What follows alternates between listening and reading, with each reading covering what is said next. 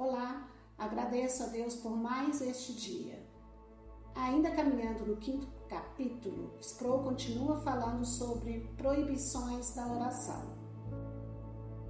Confissão é parte integrante da oração. Davi confessou frequentemente pecados nos Salmos. Sabemos que ele não disse que, para orar, uma pessoa tem de ser santa. Do contrário, ninguém oraria.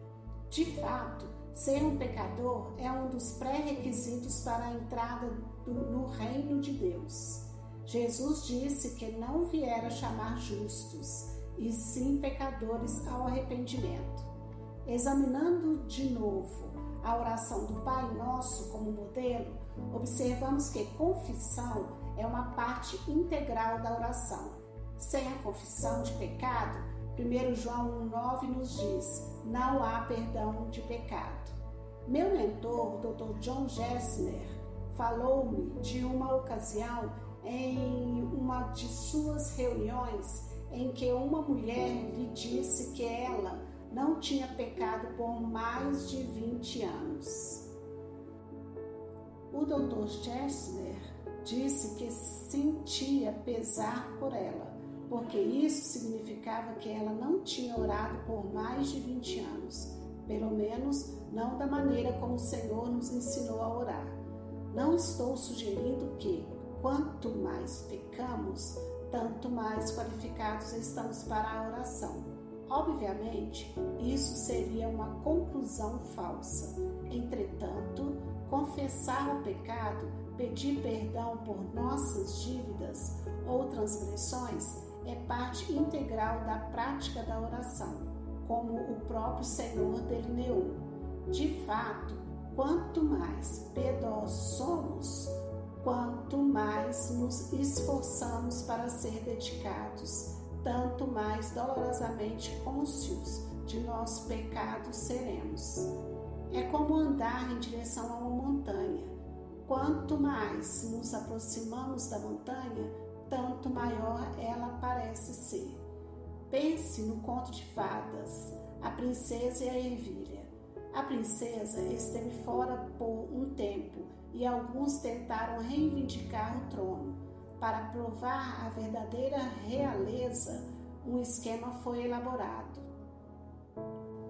Vários colchões foram empilhados um sobre o outro com uma pequena ervilha escondida sob a pilha de colchões, nenhuma das falsas princesas tinha noção de que algo estava lá.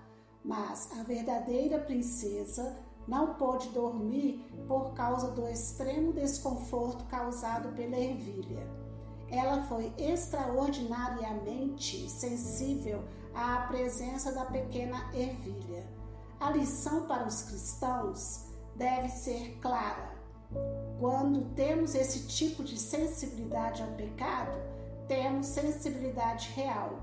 Quanto mais próximos estivermos de Deus, tanto mais o menor pecado causará em nós profunda tristeza. Podemos ter certeza de que ser culpado de pecado não nos desqualifica do privilégio, do privilégio de entrar na presença de Deus. O salmista não estava falando sobre cometer pecado, e sim tolerar o pecado. Os puritanos falaram sobre este conceito de tolerar o pecado. Precisamos olhar não tanto para a vitória sobre o pecado, e sim para a própria batalha. Estamos numa batalha constante contra o pecado e nunca sairemos ilesos. Uma das marcas de um verdadeiro cristão é que ele nunca para de lutar. Ele não vence sempre, ainda que vencerá a batalha final por causa de Cristo.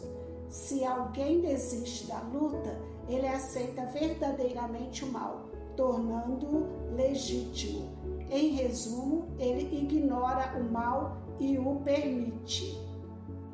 Em um sermão sobre a primeira das bem-aventuranças, bem-aventurados os humildes de espírito, o grande pregador inglês Charles Haddon Spurgeon disse que o pecador orgulhoso quer Cristo e suas festas, Cristo e suas concupiscências, Cristo e sua obstinação.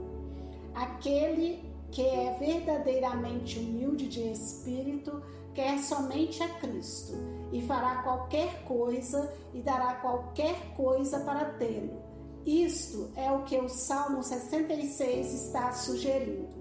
A própria ideia de uma pessoa tentar orar enquanto nutre algum pecado, enquanto se apega ao pecado que ele não está disposto a render ao senhorio de Cristo, lança dúvidas sobre a validade da filiação dessa pessoa.